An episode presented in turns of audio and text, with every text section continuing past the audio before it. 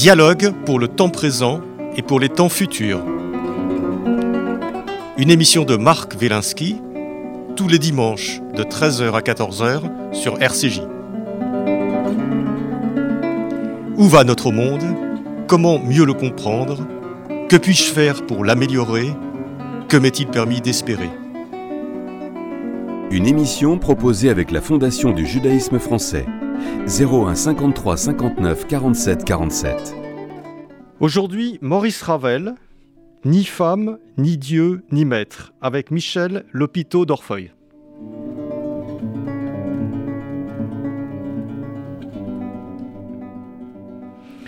C'est en, musique que nous allons euh, effectuer cette euh, rentrée sur, euh, sur Pilpoul en parlant de Maurice Ravel avec vous, Michel Lopito d'Orfeuille.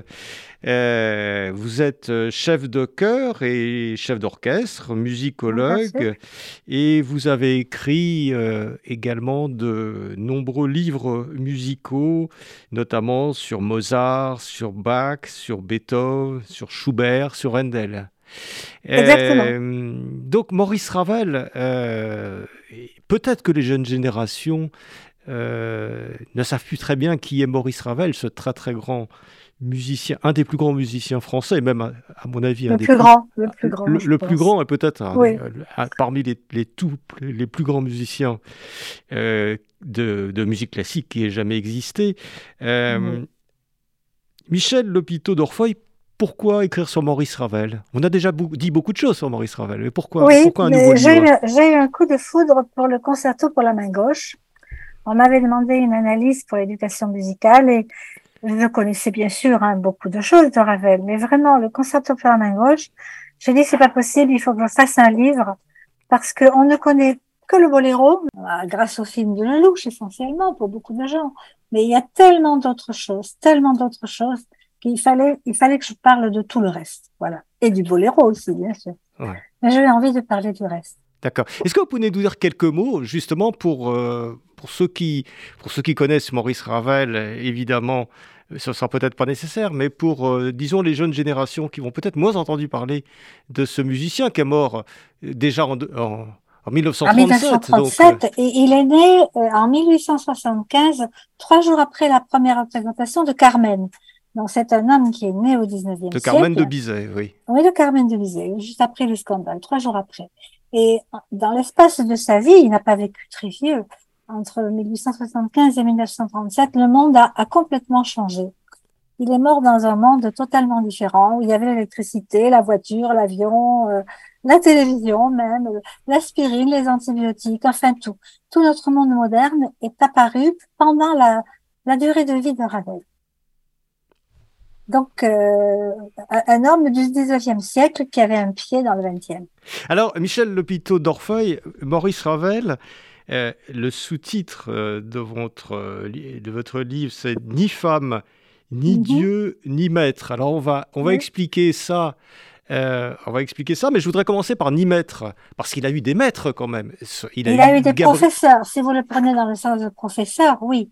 Moi, je le prenais dans le sens de sponsor, de maître comme par exemple Mozart pouvait en avoir avec Coloredo, ou Beethoven pouvait en avoir avec Lichowski. Il n'a jamais dépendu de personne financièrement. C'est ça que j'ai voulu dire. C'était un, un, musicien freelance. Voilà, il vendait sa musique à des éditeurs ou il la vendait pas. Et la plupart du temps, il avait plus de l'aide de son frère et de, ce, oui, et de, son, de ses parents pendant très longtemps, et ensuite financièrement de son frère. Il n'a jamais eu beaucoup d'argent. Il n'a jamais eu beaucoup d'argent, alors qu'il a, il a connu une célébrité quand même ah, oui. énorme. Oui, oui, oui, à la fin de sa vie, oui des, des, tournées triomphales euh, dans le monde entier, mais vraiment dans le monde entier, du au Canada, aux États-Unis, en Scandinavie, en Europe de l'Est, en Pologne.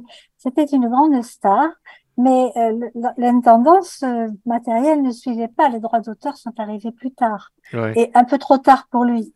Hmm. C'est surtout ses héritiers qui ont, qui ont eu beaucoup d'argent. Ravel, non. Ravel, non.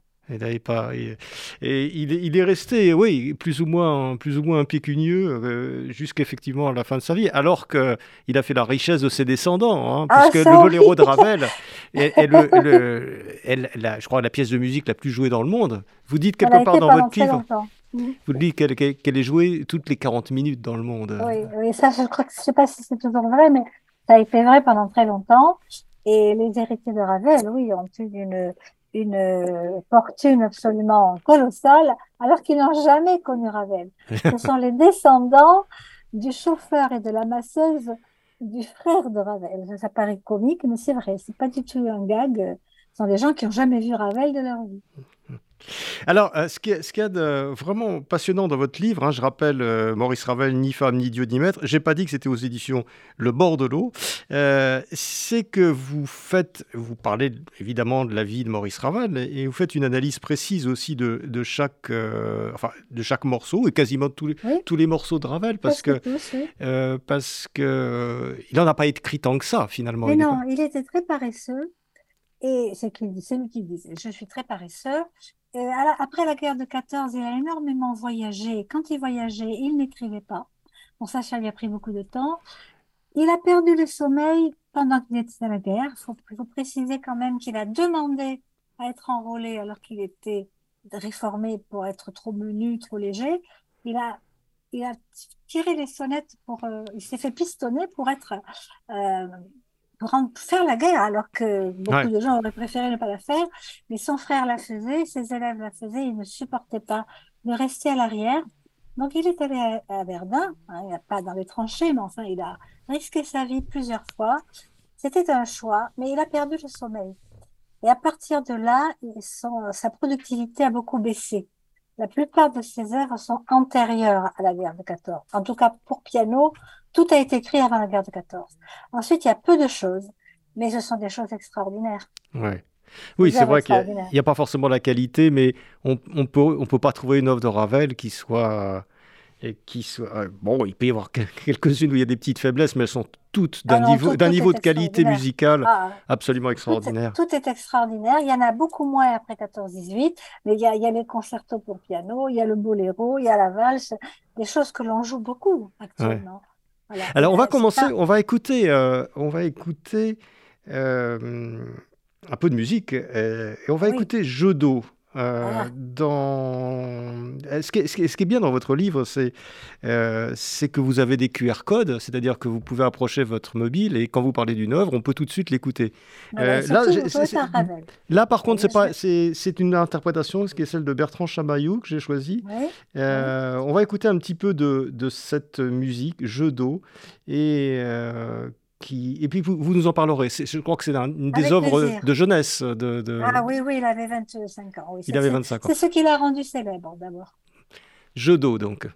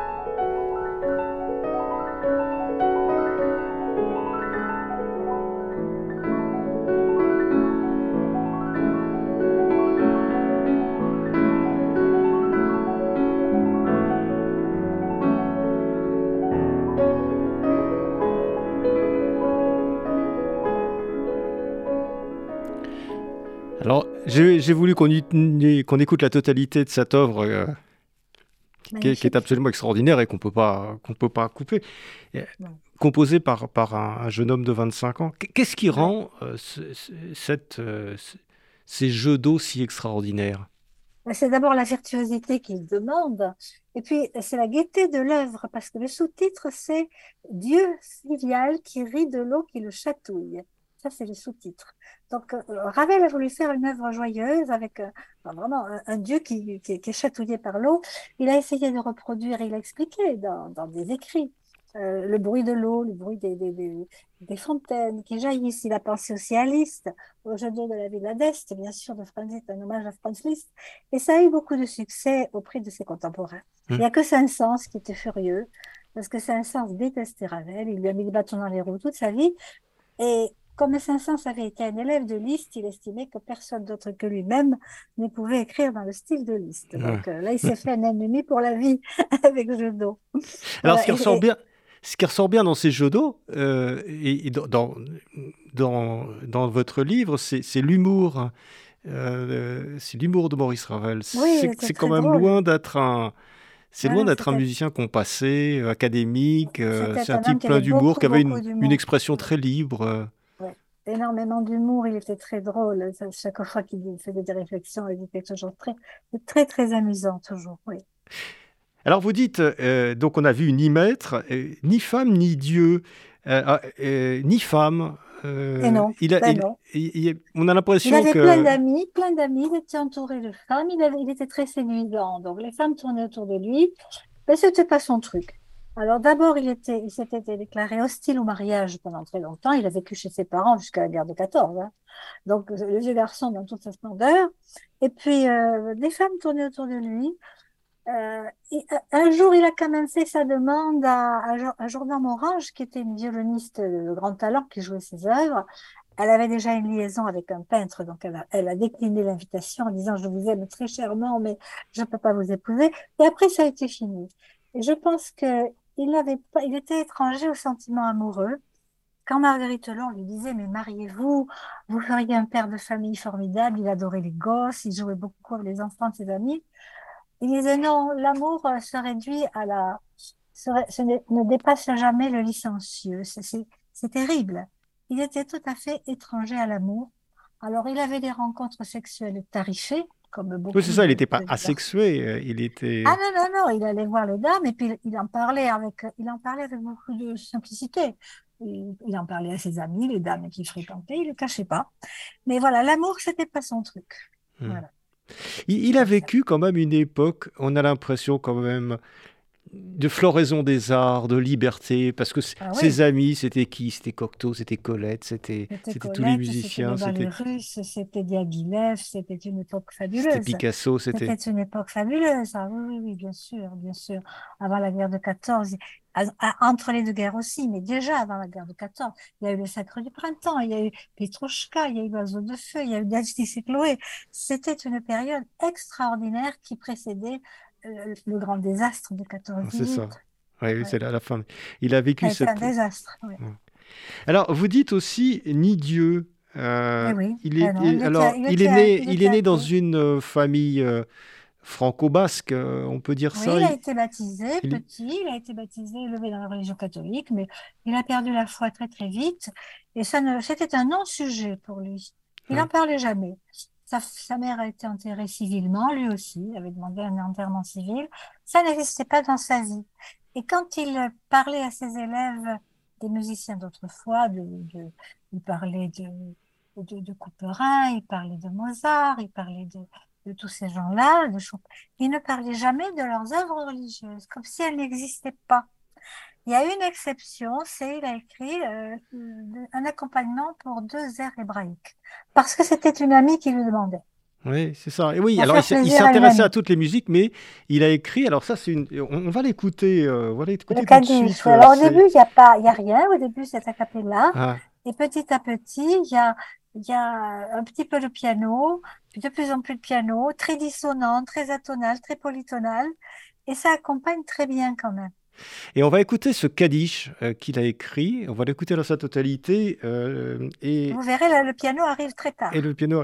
Et il est chanté, ce Kaddish donc de Ravel, donc euh, prière juive mais écrite par Ravel, écrit par le. L'accompagnement est écrit par Ravel parce que la, prière elle existait déjà. Voilà. Et c'est très très étonnant. Et, il s'est chanté ici par le cantor Harry Schwartz.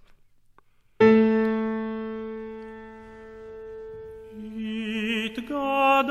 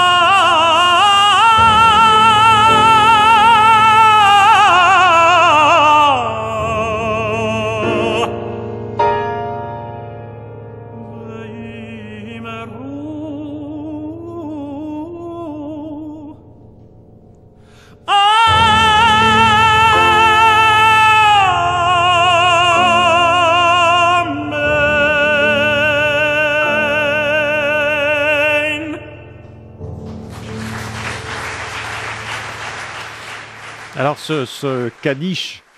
Magnifique. Ce Kaddish euh, magnifique de, Maurice Ravel, donc qui euh, magnifiquement chanté par Harry Schwartz et qui a été créé euh, euh, en 1914 par, par Juste Boris avant Ravel. la guerre, oui, il a été créé par Alvina Alvi, qui était une chanteuse russe mais d'origine juive, et avec Ravel au piano.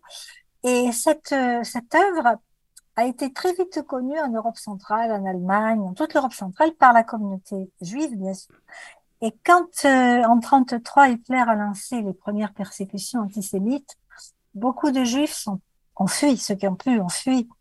Et ceux qui ont fui, ce sont, certains sont allés à, à Montfort-l'Amaury, chez Ravel, parce qu'ils il le pensaient sympathisant.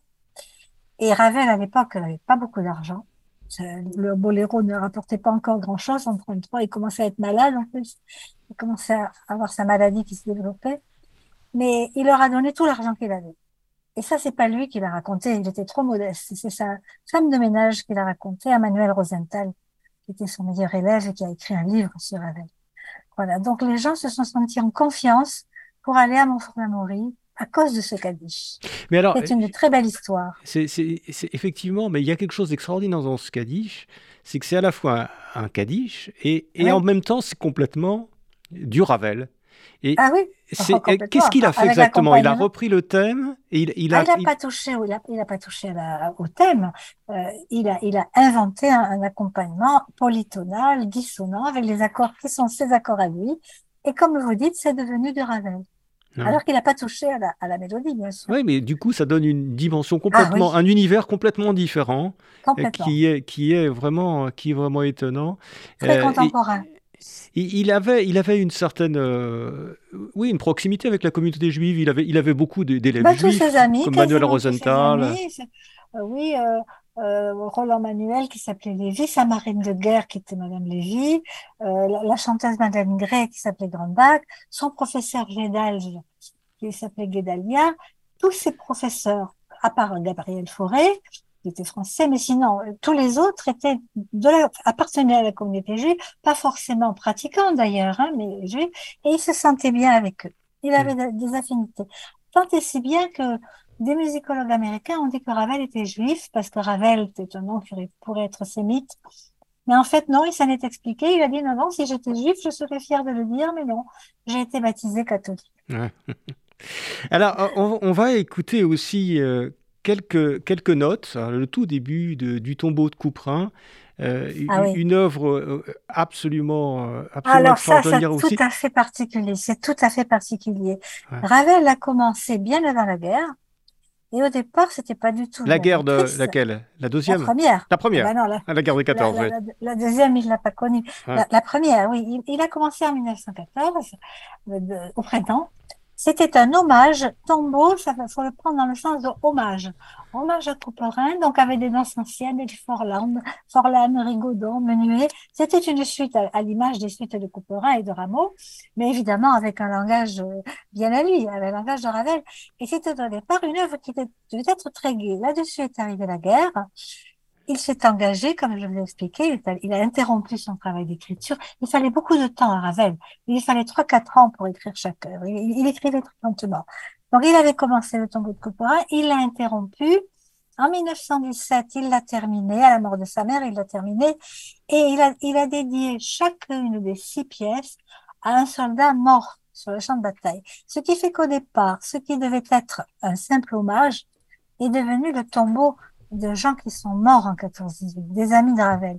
Et le plus triste, c'est la toccata, c'est la, dernière, la toccata finale, qui est dédiée à Joseph de Mariage, qui était le mari de Marguerite Long, la fameuse pianiste qui a créé ce tombeau de Ravel. Et son mari a été tué dans les 15 premiers jours de la guerre. Donc, quand elle joué cette, cette œuvre, elle était bouleversée, évidemment. Et cette œuvre a été créée en 1919, pas avant, parce que à la mort de son mari, Marguerite Long a fait une grosse dépression. Elle a arrêté son piano pendant trois ans. Elle avait plus envie de rien. Ravel, à la mort de sa propre mère en 17, a fait une dépression aussi. Donc, tous les deux ont été out pendant deux, trois ans. Et quand ils ont commencé à aller mieux, Ravel dans son côté, Marguerite Long du sien, ils ont décidé de donner un concert, le tombeau de Couperin. Et ça a été un triomphe. Ça a été un tel triomphe euh, les gens demandaient tous en bis une œuvre différente. Elle a tout rejoué. Elle a rejoué les six pièces en bis parce que les gens voulaient tout réentendre. Ça a été un énorme, énorme succès.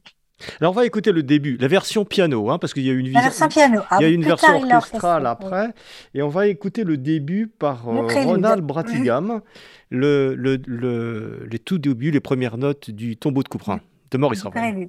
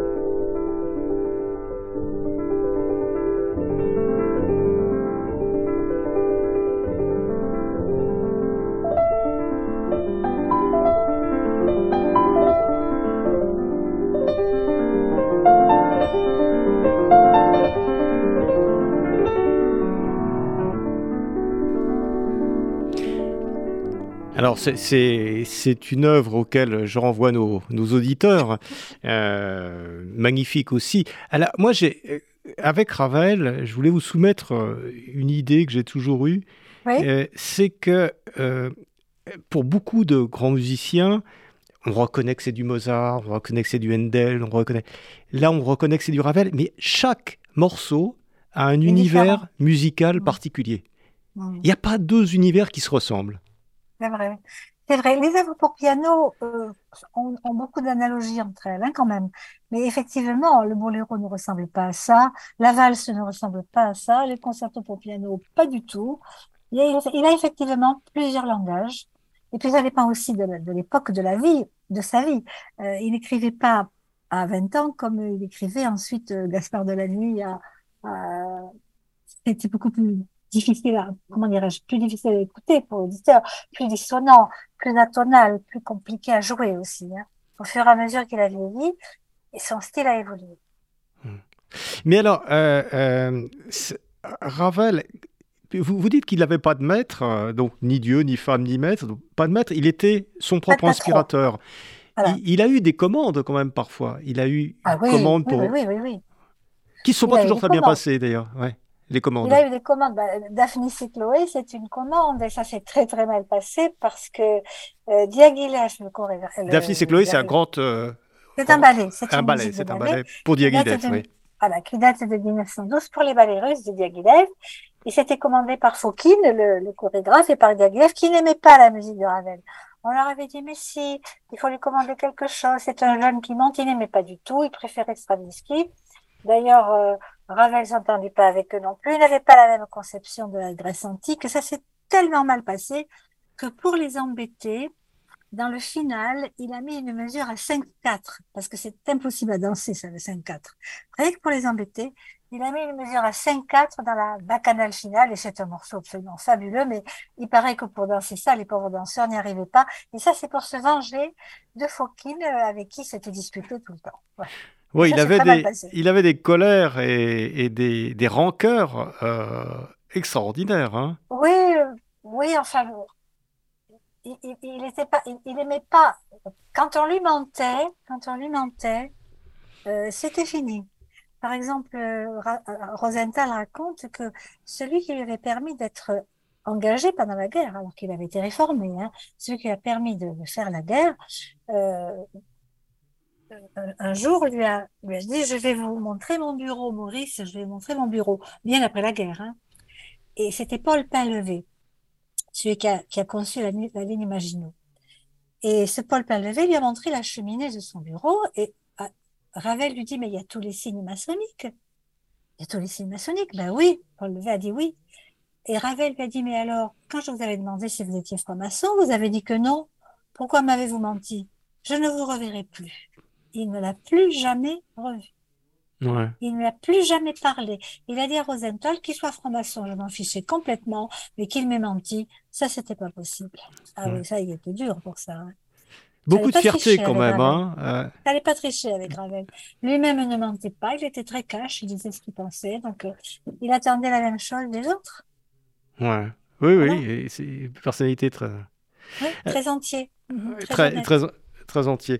Euh, on, va, on va écouter... Euh, on peut pas, on peut pas faire une émission sur Maurice Ravel, évidemment. On en a parlé au début, sans parler, sans parler du boléro. Ah, ben, bien sûr. Qui est... voilà. Alors, le boléro, c'est une œuvre qui dépasse de beaucoup la musique classique. Je veux dire que tout le monde l'a entendu au moins une fois. Même quelqu'un. Tout le monde le connaît. Tout le monde. Tout le monde le connaît. Tout le monde connaît euh, disons, le, rythme, le rythme de la caisse claire euh, qui l'anime du, bout en bout. Et c'est alors ce, boléro euh, de Ravel, il, a commencé un petit peu comme une comme une pochade en fait. C'était. C'est-à-dire que c'est un malentendu. Il avait reçu une commande de, du Darwinstein pour un fandango. Donc, il lui avait dit, qu'est-ce que vous diriez si j'orchestrais Iberia d'Albéniz, c'est joli, il y a six parties. D'accord, donc il s'est mis au travail, il a pratiquement tout fini. Et trois mois avant de rendre sa copie, il apprend qu'il y avait déjà une orchestration d'Albéniz avec un copyright. il ne pouvait pas livrer cette partition. Il y avait déjà un copyright par quelqu'un d'autre. Catastrophe. Il lui restait trois semaines pour faire un ballet alors qu'il travaillait très lentement. Il était catastrophé, il a dit qu'est-ce que je vais faire? Alors puisqu'il dit, puisque je n'ai pas le temps, je vais prendre une seule phrase, je vais pas la varier, je vais simplement varier l'intensité et le nombre de musiciens. Il dit ça, c'est pas grave. Il a même dit à ses amis, c'est pas grave, c'est juste un ballet, les gens n'écouteront pas, ils regarderont les danseuses. Et puis de toute façon, c'est pas quelque chose qu'on écoutera en concert. Il n'avait pas du tout conscience du chef-d'œuvre qu'il était en train d'écrire. Et il n'a jamais compris pourquoi il y a eu tant de succès. C'est quelque chose qu'il n'a jamais compris. Euh, il a dit, mais c'est une page sans musique. Parce que pour lui, la musique, c'était le raffinement orchestral. C'était, oui, puis les développements, parce que la musique classique, vous prenez un thème, vous faites des développements, c'est, le principe même. Et là, c'est le même du début à la fin. C'est le même qui est répété combien de fois? 20 fois? Alors, Il est répété 140 fois et il dure, et il dure 17 minutes. Euh, il y a 140 Avec la même tonalité, pas... de modulation Tout en do majeur. Il y a quand même quatre bémols dans la seconde partie du thème, mais ça reste en do majeur. Les basses sont toujours do, do, sol, do. Ça module pas du tout. Ça module trois minutes avant la fin. On passe en mi majeur pendant quatre mesures et on redevient, on revient en do majeur. Et donc, il y a des gens qui ont crié au fou. Ça n'a pas toujours été bien compris. À la première euh, représentation, il y a une femme qui s'est mise à crier au fou, au fou. Ça a beaucoup fait rire Ravel. Il a dit, ça là, elle a tout compris. Mais après, ça a été un, triomphe et à chaque fois un peu plus. Et là, Ravel, c'est la dernière chose qu'il a dit avant de mourir, avant d'être opéré. La veille de son opération, il était chez des amis, il attendait d'être opéré. Et ils écoutaient la radio. Et c'était donc en 1937 on jouait le boléro qui faisait un tabac partout. Hein. Et Ravel s'est mis à rire alors qu'il parlait presque plus, il était comme un légume quasiment à la fin, c'était terrible. À la fin de sa vie, ouais. Ah, c'était épouvantable. Donc là, il s'est mis à rire, alors les autres très contents, mais Rara, il appelait Rara. Qu'avez-vous, Rara, mon cher ami, pourquoi riez-vous comme ça? Et il a dit, vous vous rendez compte de la blague que j'ai jouée au monde musical, hmm. en écoutant le boléro. Pour lui, c'était un gag. Mais pour lui, c'était un gag jusqu'à la fin, c'est-à-dire qu'il a, il a composé en quelle année? Il a composé en 1928. 28. Et, et il, a toujours considéré ça comme, euh, comme une œuvre pas très, pas très sérieuse. D'ailleurs, il Pour était... lui, c'était pas de la musique.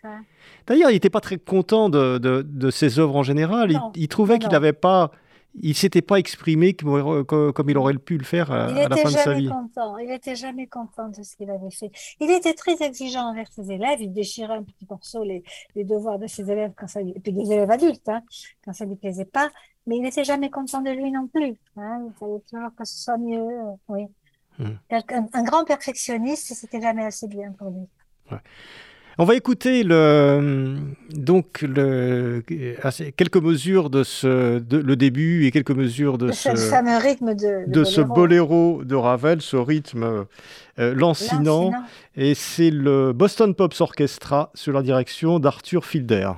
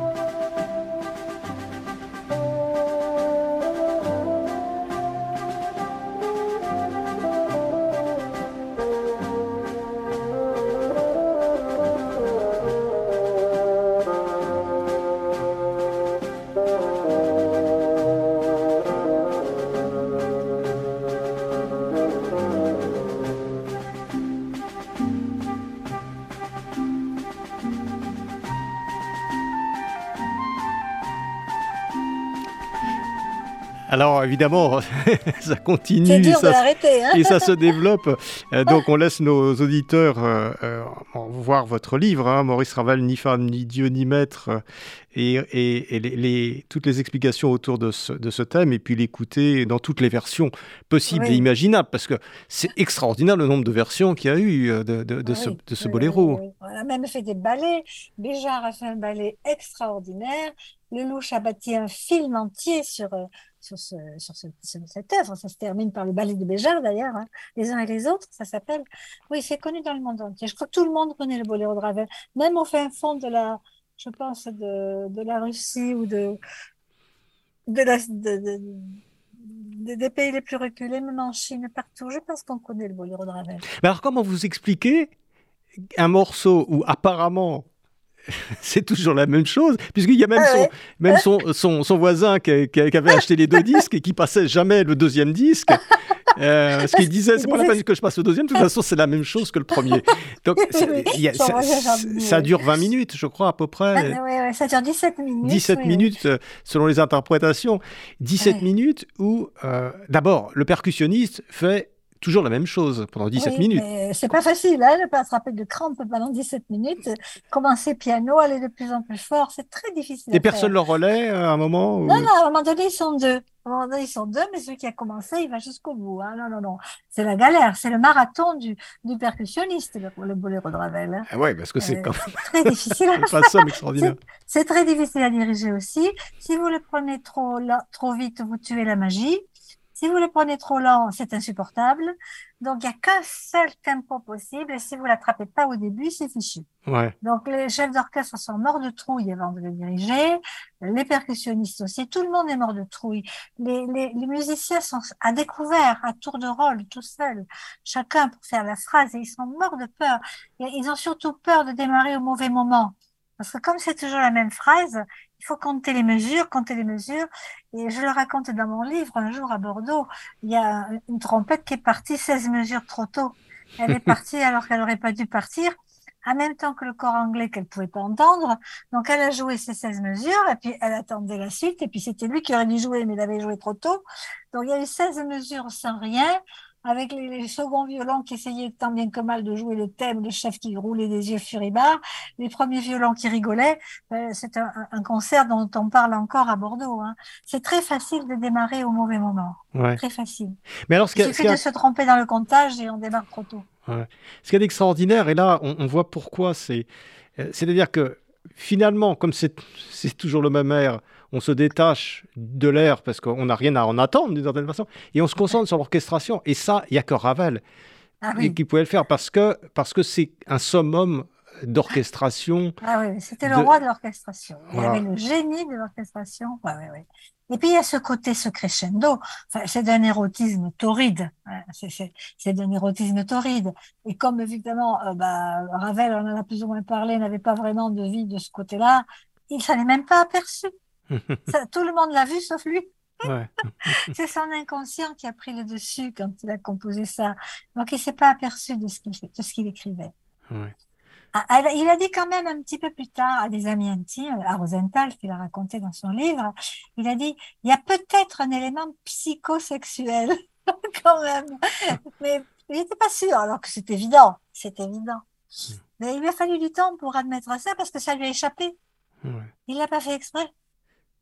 Alors, euh, Michel Lepiteau d'Orfeuille, euh, donc euh, ce, ce, musicien extraordinaire, Maurice Ravel, Bon, on a, on a parlé tout à l'heure de cette époque. Est-ce qu'on n'est pas tous un peu quand même nostalgiques de cette grande époque de la musique, de la musique française? Parce qu'évidemment, il y a Ravel, ah et puis il y a Fauré, Debussy, qui étaient, en tout cas, ses inspirateurs Milieu, une guerre, etc. Il y avait de, de, bons noms, de Poulenc, il y avait une sacrée école française, hein, oui, oui, magnifique. Oui, on est sûrement nostalgique. Je pense qu'on est surtout nostalgique de la période d'avant la guerre de 14. Il y avait une douceur de vivre qui n'est jamais revenue. Jamais. Même après la, même une fois la paix revenue, ça n'a plus jamais été pareil. Je sais que mes grands-parents qui ont vécu l'avant-guerre de 14 et l'après-guerre de 14 m'ont dit plus, plus rien n'a jamais été pareil après 14-18. Hmm. C'était la fin de l'innocence. C'était la fin d'une certaine croyance en l'homme. Ça avait été tellement horrible, cette guerre de 14, et tellement de morts, tellement d'horreur, que c'est peut-être de ça qu'on a la nostalgie plutôt que de la musique elle-même, peut-être, l'époque de cette époque. Oui. et, si on reparle un peu de musique, alors euh, vous qui êtes une professionnelle de la musique, hein, puisque euh, euh, voilà, j'ai rappelé que vous étiez chef d'orchestre, chef de chœur, mhm. pédagogue aussi, et, écrivain sur la musique. quel est votre sentiment sur, sur la musique de notre temps? Alors c'est une grande question évidemment, mais je vous la pose quand bah, même. Écoutez, écoutez, je suis en train de rééditer un guide d'écoute que j'ai écrit il y a 25 ans, qui est épuisé depuis très longtemps, on est en train de rééditer avec des QR codes à la place des disques des 25 ans. Et donc, j'ai un chapitre sur le 21e siècle, hein, bien sûr. Et j'en dirige beaucoup, moi, avec mes chœurs de la musique du 21e siècle. Des choses écrites en 2013, des choses écrites en 2010. C'est extraordinaire. Il y a pour, le chant choral, je parle de ce que je connais. Pour le chant choral, il y a des compositeurs comme Carl Jenkins, comme Dan Forrest, comme Whittaker, comme euh, Ola J. Lo, des jeunes, des Américains, beaucoup d'anglo-saxons, qui écrivent des merveilles, des merveilles. Et nous, en chant choral, on a beaucoup de chance, parce que ce sont des choses que tout le monde peut chanter.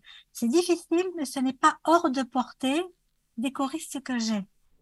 Donc, on se, on se, régale à chanter de la musique du 21e siècle. Mais cette musique... Cette musique dont Palmieri, vous... Martine Palmieri, avec sa musique inspirée du tango, qui est très difficile à chanter, mais qui est une merveille. Salissa Tango sont magnifiques. Je les ai créées en France. Ces œuvres-là, je les ai créées. Je les ai jouées pour la première fois, euh, donc en, en, 2010. Ça n'avait jamais été joué en France.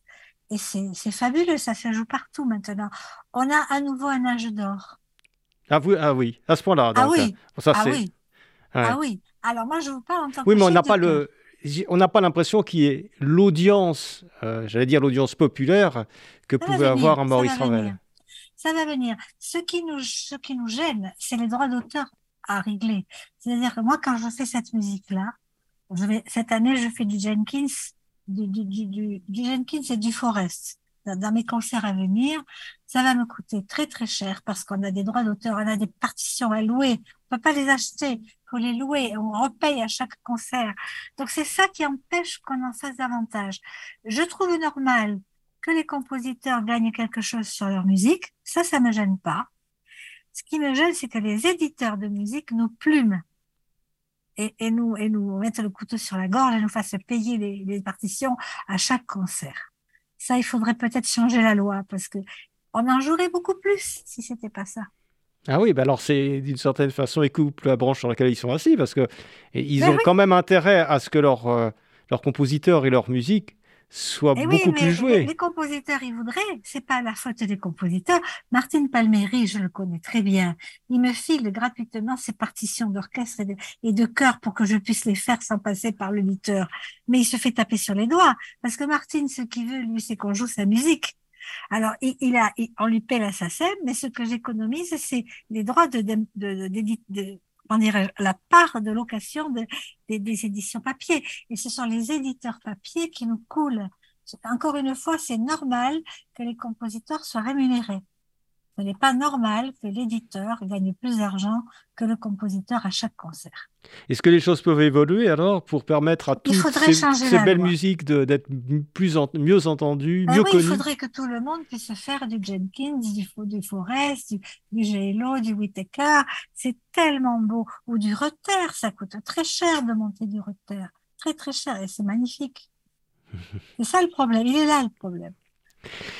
Michel Lepiteau d'Orfeuille, merci. Merci d'être venu au micro de Pilpoul. hein. Je rappelle votre livre, euh, Maurice Ravel, Ni femme, ni dieu, ni maître, aux éditions euh, Le Bord de l'eau. Et vous reviendrez peut-être une autre fois pour nous parler à ce moment-là de, justement de la musique du XXIe siècle. Ah oui, de mon, de mon guide d'écoute qui va sortir en novembre, où là, je, je passe en revue toutes les époques, en partant de la préhistoire. Donc, vous voyez, je, je ratisse large. hein. et je vais jusqu'au 21e siècle, bien sûr. On parle. Eh ben, écoutez, on parlera du XXIe siècle alors. Merci Avec beaucoup d'être venu. Et Merci à vous, merci à vous. à bientôt. Au revoir. C'était Pile Poule, une émission de Marc Wielinski que vous pouvez retrouver en podcast sur le site de Radio RCJ et sur les différentes plateformes, ainsi que sur YouTube. À dimanche prochain, 13h. Une émission proposée avec la Fondation du judaïsme français 01 53 59 47 47.